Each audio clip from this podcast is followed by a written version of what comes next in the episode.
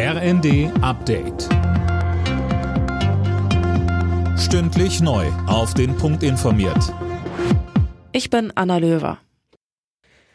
Wegen der schlechten Wirtschaftsprognosen fordern die Gewerkschaften mehr Hilfe vom Bund für die Bürger. DGB-Chefin Fahimi sagte im ZDF, dass man in der nächsten Tarifrunde die Reallöhne stabilisieren wolle.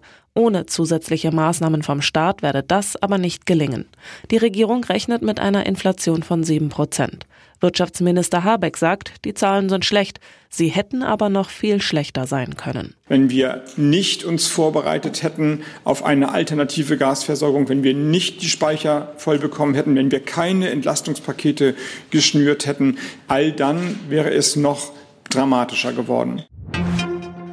Im Bundestag stehen heute mehrere Beratungen an. Auf der Tagesordnung stehen das geplante Bürgergeld, die Wohngeldreform und auch die geplante Energiepreispauschale für Rentnerinnen und Rentner in Höhe von 300 Euro.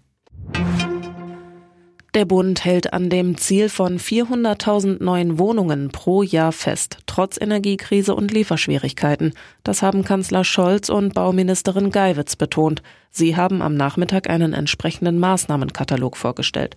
So sollen unter anderem durch modulares Bauen die Kosten gesenkt werden. Wichtig sei vor allem der soziale Wohnungsbau, so Geiwitz. Hier werden wir ein großes Programm auch im nächsten Jahr von 500 Millionen Euro auflegen, gerade für junge Menschen, für Auszubildende und für Studierende, denn sie haben es oft sehr, sehr schwer, ihre Wohnung zu finden.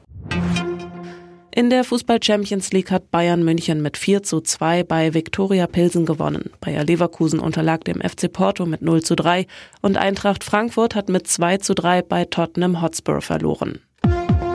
Alle Nachrichten auf rnd.de